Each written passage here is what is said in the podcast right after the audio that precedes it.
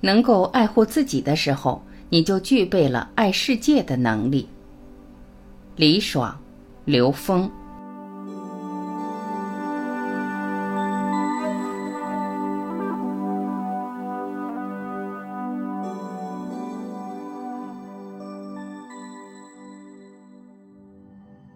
不管你正在做什么，都把它当做一种修行。李爽。每一个人真的都是艺术家，每一个人都有对美的追求，每一个人对善和真都有在良心上的一把秤。比如说，瑜伽大师们成就到很高的时候，才可以下厨去做饭，这很有意思。他就会让我们去想为什么，因为他有足够的爱，他有足够的和万物连接的能力，跟菜、跟粮食、跟佐料以及整个烹饪。这件事情他是全然临在，做的饭哪怕是最简单的一张饼、一碟小菜，都会觉得很好吃。很好吃是什么意思？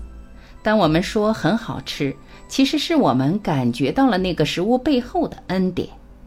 所以，任何一个职业，你不管你现在正在做什么，你都应该把它当做一种修行，因为你的职业不是偶然的。它是老天爷严丝合缝为你打造的。能够爱护自己的时候，你就具备了爱世界的能力。你不是要从那里面看穿什么，就是要从那里面真正得到心灵很重要的启示。之后也可能你就换职业了。所以，爱我们身边随时随地来的所有人、所有事情。当你看见有痛苦的时候，你面对它，你穿越它。它的背后绝对有一个恩典的种子，又带着在你的心里发芽。当我们遇到一个法门，觉得非常有共鸣的时候，都是因为你内在的一颗高维的种子正在发芽，是一个知晓。你就是知道这个知晓正在复苏。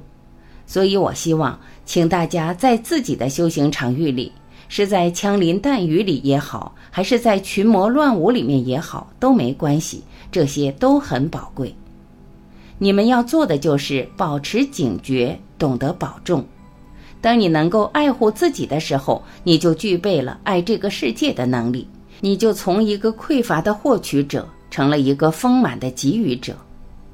你不会再一次把自己的灵魂和命运交付于任何人、任何法门。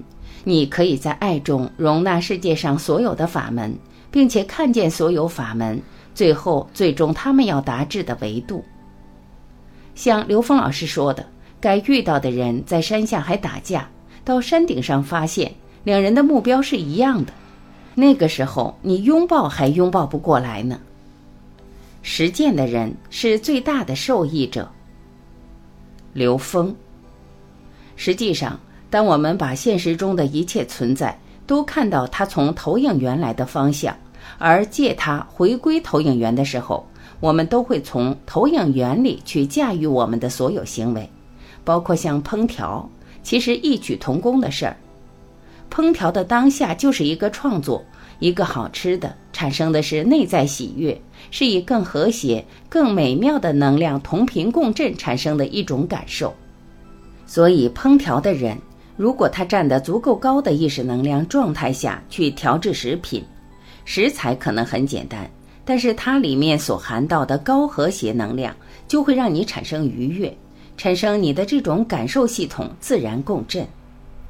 就像对话，没有明确的目的，但是我们可以有切入的话题，但每一个话题都在当下进行了创作。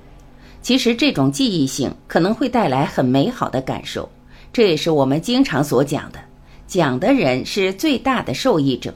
实际这是一个非常实在的表达，它并不是谦虚。